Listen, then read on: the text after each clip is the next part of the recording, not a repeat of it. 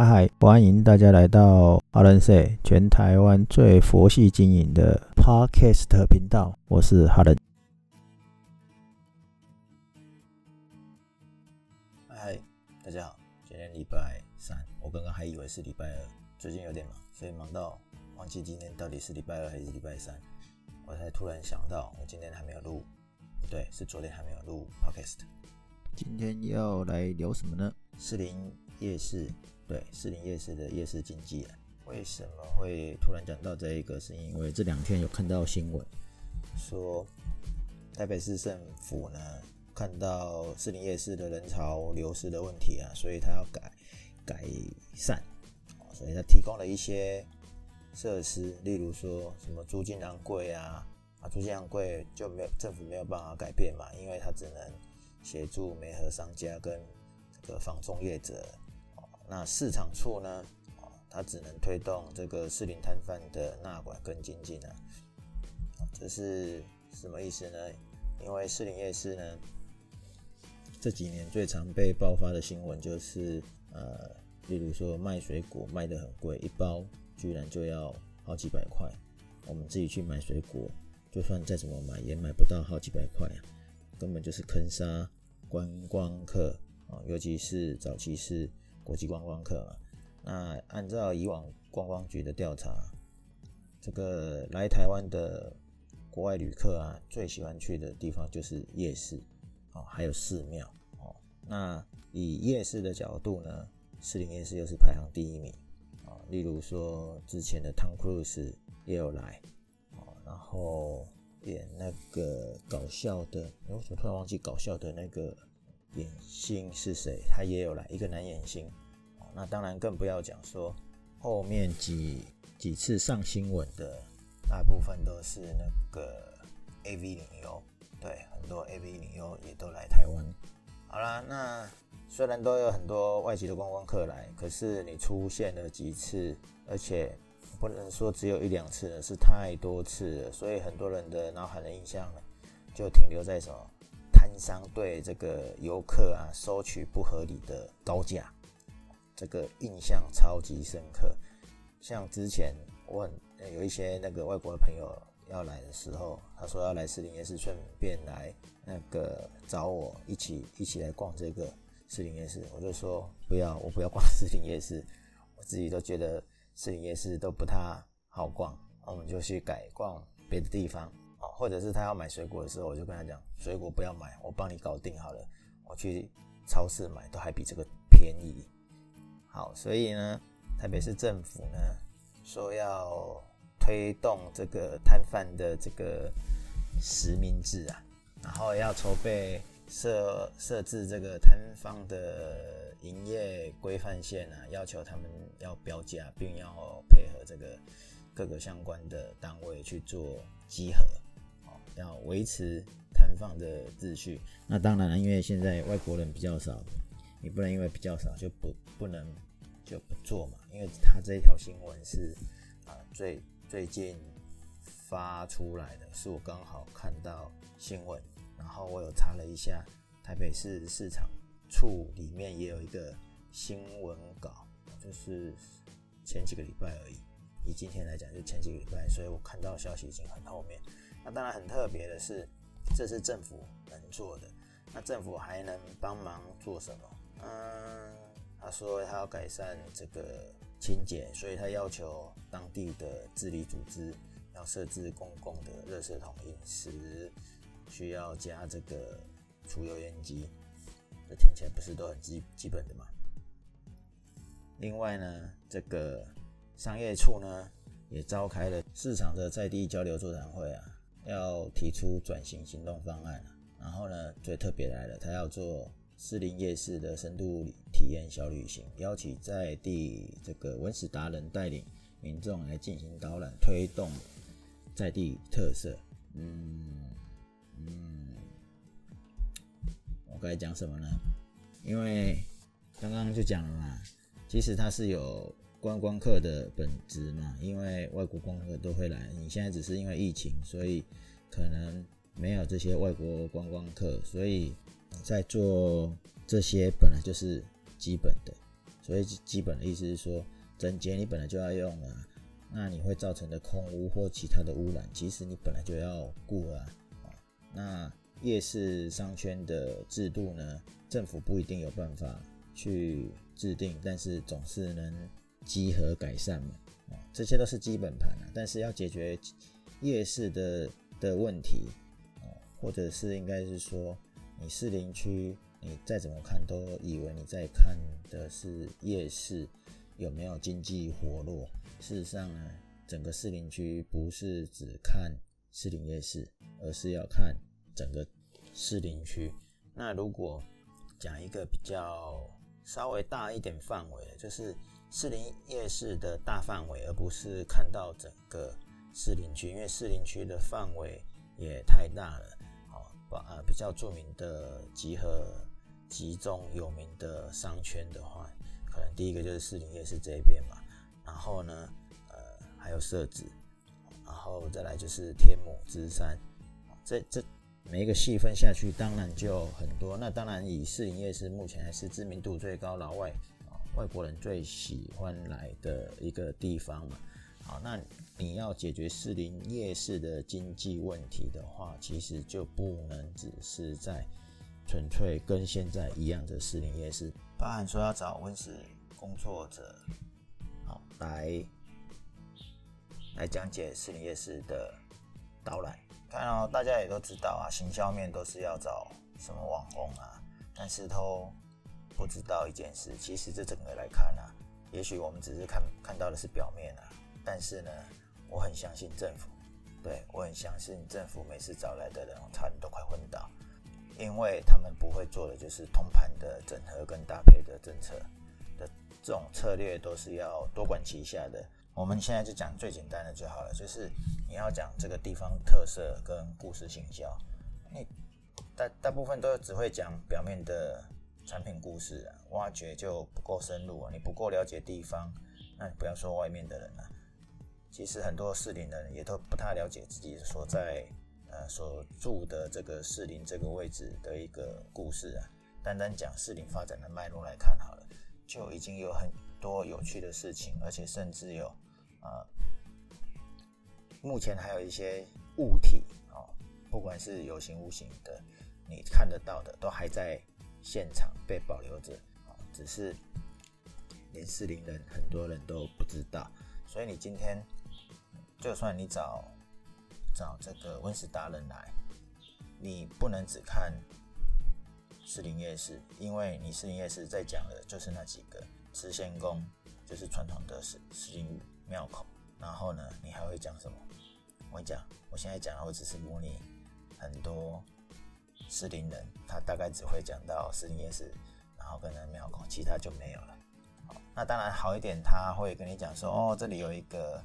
啊，以前的士绅潘姓潘的老宅在这里，哇，那再来呢？再来就是那个市场，士林有一个公有市场，日治时代留下来，顶多就是三样而已，你可能不会再增加什么了。好，那我快速来讲一下士林的历史，它的脉络。如果要做的话，其实应该要从士林的旧街开始，以前士林的。比较热闹的地方，在日本时代的时候呢，士林其实啊，在行政区的划分只能叫做士林街或士林庄啊。那一直在战后一九四六年二次大战之后呢，回日本投降嘛，回归了中华民国啊，所以士林当时的士林街哦改成士林镇哦，还是属于台北县，然后又改成这个阳明山管理局。然后一直到一九六八年的时候才会改成士林区，所以在日本时代的时候呢，士林哦看得到的叫芝兰堡哦，芝兰堡它里面有一堡、二堡、三有三堡嘛？对我记得有三堡，一、二堡、三堡。好了，就是意思是说士林的范围很大了。哦，那为什么叫士林？很多人也许。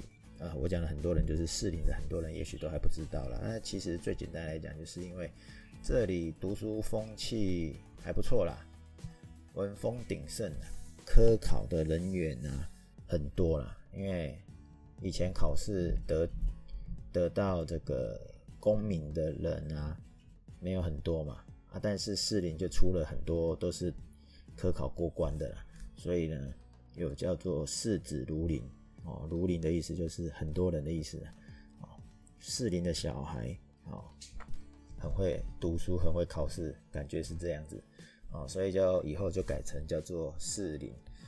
既然这么会考试、爱读书啊，有没有什么故事啊，跟古迹可以去看一下、感受一下？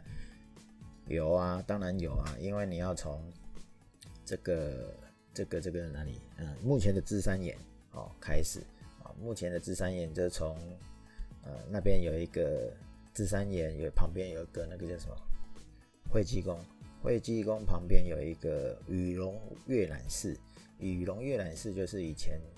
呃，一个芝兰的士绅哦，就是士林比较有名的人，姓潘，叫潘永清。潘永清在那边哦，提倡要建这个文昌祠，拜文昌帝君啊。啊，当然他现在也是四定古迹。那文昌祠目前就是跟惠济宫摆在一起做祭拜。做供奉、做拜拜，那他在惠济宫的后后面。那如果你现在去看的话，也可以看到一些当时留下来的呃碑文。那一八九五年的时候，一八九五年就是我们台湾是日治时期嘛。那台湾总督府学务部啊，在这个庙成立了这个芝山岩学堂，也就是日本的第一所的这个现代学堂。那我们后代后面的人呢，都会把这个这个算现象，我把应该应该是说把这个地点呢，看作为是台湾现代化教育的起源点啊，也是小学的滥觞开始啊。因为啊，智山研学堂接下来它的第一府第一所的那个附属学校，也就是现在的台北市士林区的士林国民小学。那校内它有一些建筑物还是保留当时日本日本时期的建筑，例如说之前呃当时的这个巴兹兰公学校讲堂，他们现在变成是校内的图书馆啊，他们取了一个很有历史渊源的名字叫芝兰书院啊。那士林区的公会堂呢，也在校园里面，现在的校园里面呢。分别是这个巴斯兰公学校讲堂是一九一六年，那一九二零年的话是这个士林公会堂。好，所以呢，你看从这三年，然后就到了地面的士林国小嘛。那潘永清这个人要特别稍微记一下，因为他除了办教育以外呢，还会修建公庙，出钱出力的。哦所以他修建了会稽宫，那尤其是在讲那个张权械斗的时候，有个所谓的芝兰保卫战，是在士林区啊，那个漳州人所在的区域，就是比较多是漳州人。那泉州人打过来的时候，大作战所以有个芝兰保卫战。那芝兰街就是现在的士林旧街，也就是说士林捷运站一号出口过来。出来的时候横的那一条中，现在是中正路。那那那一带以前是很热闹的地方，就好像现在的士林夜市里面那种热闹感是一样的。哦，那一条那一条路呢，以前整个被大火烧尽。为什么大火烧尽？就是因为当时这个泉州人打来嘛，放火烧啊。所以潘永清哦就负责重建哦，要如何振兴重建？所以啊规划现在的芝兰新街，芝兰新街就是现在的慈贤宫夜市商圈一带哦。那当时他就头脑很先进哦，他就是想要用井字形的道路，所以如果你来士林夜市看，你会看到东西南北的路名，例如说。那个大东路小西街，大南路小北街，这就是用东西南北。那庙就是在正中间，以前是以庙宇为信仰中心嘛。那所有的行政事务最热闹、最繁华，就是在庙周遭。那他当时也为了这个破除迷信啊，让大家安居乐业啊，他带头示范做这个呃这个房子啊，选择他的房子选择的东西像，因为我们华人或者是我们东方人很喜欢的是坐北朝南，每个人都想要当帝王，嗯，大家都是坐北朝南的概念。他的房子是东西向，你现在去看一样还在，只是破破烂烂的，很像，嗯，我自己讲的是像鬼屋。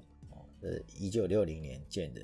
那如果没有人带，它甚至没有标签啊，没有那个指标啦，不是说标签，很少人会知道，嗯，士林有这个这个地方。那士林的三大古庙，你看我刚才讲说潘永清这个整修的惠济宫，还有大火烧掉的旧街上面有神农宫，所以他也复兴重建，所以神农宫他也建。那他又来带头规划新街，所以新街的慈贤宫，所以四林百年老庙哦，都是破一百五十年以上哦，两百年以上的话就是神农宫跟惠济宫是分别是两百七十年跟两百八十年，那慈贤宫没有那么多，慈贤宫大概是一百多年左右吧，这个都是百年老庙，都跟潘永清有关。好了，所以呢，这就是一个士林的一个脉络，士林发展的脉络。所以讲故事不能只有讲士林夜市的这个公有市场，因为公有市场就在士林呃慈贤宫的对面而已。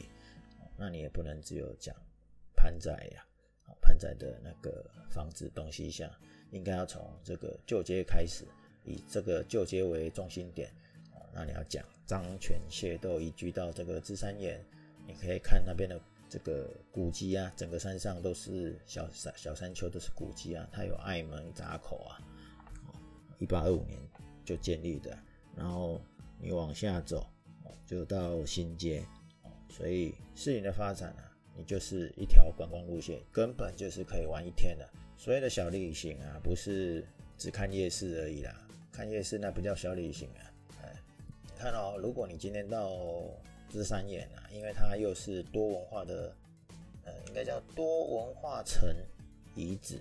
多文化城遗址就是它有这个旧石器、旧石器、新石器遗留的，然后还有这个我们台湾有所谓的原山文化，就等于是考古的啦。那也有这个贝种，因为以前。那个贝种的意思就是表示以前那一块是在海底里面，然后被板块挤压上来的。所以单从小朋友或者是学生，你可以有很多故事跟脉络可以去研究。那如果以我们大蓝的话呢，你可以看到一些特殊的生物或植物，例如说我们钞票，两千元的钞票吧，哎，才有那一只鸟在那边。还蛮常看到的，我们以为还很罕见，结果在那个地，在芝山岩这个地方还蛮常看到的。然后也有很特别的竹子啊，称为自然竹。哦，不管怎么样，就是这一个芝山岩一个一个地方呢，它已经包含了一个历史文化跟五个史前文化城，所以是不是很有得玩？所以早上玩芝山岩，下午。这是穿过旧街系，然后一直到新街，好，晚上就在新街的士林夜市吃吃喝喝。那所以我们当时做了四间情，世子如林，人间有情，就在这边做了一个游戏，目的就是要导引大家先一开始的了解这个地方。那实境解谜游戏在那边玩完之后呢？你就累了，累了之后，你就会在士林的各个地方沿途吃吃喝喝。哦，就算沿途没有吃吃喝，你也会专门跑去夜市啊大吃大喝啦。所以有故事就够了吗？没有啦。其实不管故事或游戏化啊，最主要只是吸引大家来这个地方。那来了这个地方，有没有办法把人家把这个人潮留下来？那个是店家要做的功课，不是不是全靠这个游戏，或者是全靠什么样的行销手法把大家吸引过来。你就算把大家吸引过来，你顶多就是来一次而已，不是吗？所以在发展这种观光策略上啊，大家都在期待，期待这个政府会改变什么？没有，政府能做的还是有限。然后政府能帮的呢，哎，就是发帮大家发大财，就是花补助嘛。可是厂商每次都是干的都是呃短视的嘛，就是办一次活动而已啊，或是办短期的活动。你要吸引大家来玩，很多人来玩世间情的实境解谜游戏，他来玩一次他就了解吗？没有，他会来很多次。好，我们这里有不成稳的。情报或者是不不是很精准的数字可以知道，而是说，来玩过世间情以后，他还会来第二次、第三次。所以，我们呃也在做这个人流的吸引，吸引你来失灵。但是，我们只能带你了解一部分。好啦，那今天吸引完以后，他要不要吃纸盒？药啊。所以，你店家的东西好不好吃？如果你不好吃，不好意思，我也没办法哦。然后这里的厂商又很期待什么？大家都期待说，建潭间在那边突出，不是有一个球体的建筑物吗？哦，那个就是台北表演艺术中心哦，它即将要开张，今年二零二一年好像是暑假会开张吧？我觉得啊，其实不用过度期待，因为呢，人来了之后呢，你场上如果我说你这个店家如果没有那么好吃。又一样是敲诈观光客，你觉得会来吗？你想想看，很多人都说哦，进电影院看电影，那个吃的很贵，那算了，我吃饱再进去，或者是我自己带东西进去吃，一样的道理啊。我今天看看完这个呃艺术中心里面表演，旁边就是捷运了，我坐了就走了，我有必要留在这里被你坑杀吗？所以政府介入这个观光夜市的改善当然是必要的啦，但是政府可能需要这个做更充分或者是深入化的一个资源盘点。那如果开标案的时候，遴选厂商或者是厂商啊，更需要把这个整个区域性做大规模的整合行销的这种资源盘点，或者是呃专案集合，才是。一个被需要看待、好好看待的重点。那当然，我最近也是看到，因为我我我要做这个实境解谜游戏的问卷调查啊，当然不是只有不属于不是属于事件前的问卷调查，而是通盘性的做这种呃实境解谜游戏的一个问卷，所以也看到很多人。在这一阵子，尤其接下来的年假，很多人提供了呃实境解谜游戏，吸引大家去各个地方。例如说，有台东的风暴之子啊，他在讲贝南文化，呃，有出了小说，那也看起来很不错，但是也是短期的。然后还有哪里啊？我今天还有看到一个台中的，还有哦，还有一个台湾历史博物馆，那个都是。短期几次的，那你短期几次，你吸引的人潮跟呃你投入的开发经费，开发经费是大还是小啊？大家不用骗骗别人啊，也不要骗自己人。你能花小钱吸引到最大的规模，那当然是最好的。那如果你花的小钱，你做的是小事是很正常的。可是你花了大钱还做了小事，那只能说是傻事，不是吗？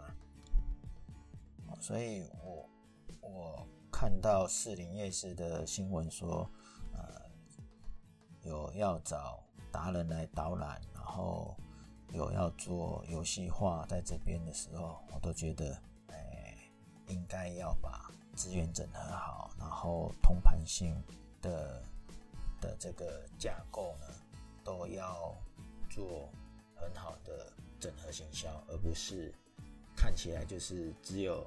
是一种单独的亮点而已。今天主要跟大家讲士林区的观光不是只能靠士林夜市，套到其他地方其实也是一样的。那我们今天就聊到这里，下次聊，拜拜。